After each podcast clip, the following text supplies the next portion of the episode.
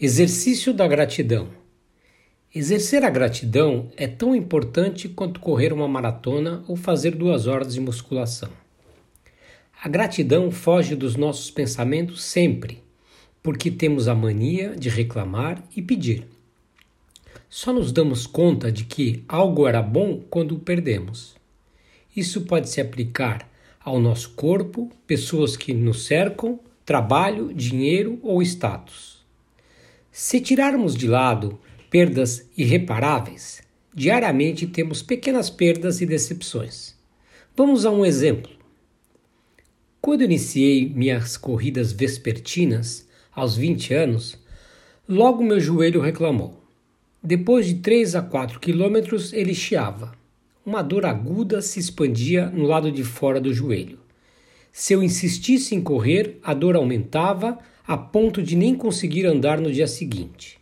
Infelizmente, na época, não se conhecia os benefícios do gelo, apenas um pouco de fisioterapia, bem simples, e repouso. Mais tarde, descobri que parar era tão ruim quanto correr com o joelho machucado. Minha dor nada mais era do que um tendão inflamado.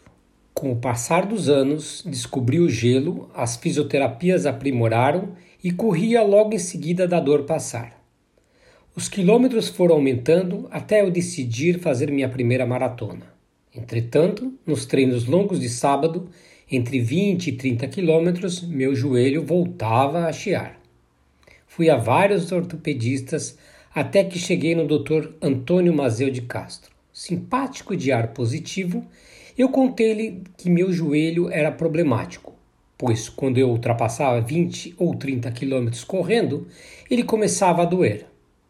A resposta do sábio médico foi determinante para eu ir em frente e desafiar minha primeira maratona. Johnny, um joelho que corre 30 quilômetros não é problemático, é excelente. Engoli seco suas palavras e, a partir daquele dia, nunca mais reclamei do meu joelho. Mais para frente, Veio a dor no ombro pelo excesso de braçadas na natação, dor na lombar com o sobrepeso, dor no pubis, no tornozelo, na panturrilha, facite plantar e muito mais. Tudo decorrente dos exercícios físicos e do passar do tempo. Aliás, falando em passar do tempo, me lembrei da minha sábia avó materna, a Oma, avó em alemão, Ruth.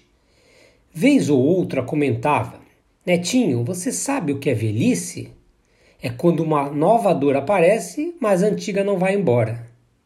Após falar sua sábia constatação, ela sorria um sorriso de quem sabe aproveitar a vida, reclamar pouco e aceitar suas limitações. Tenha um bom dia.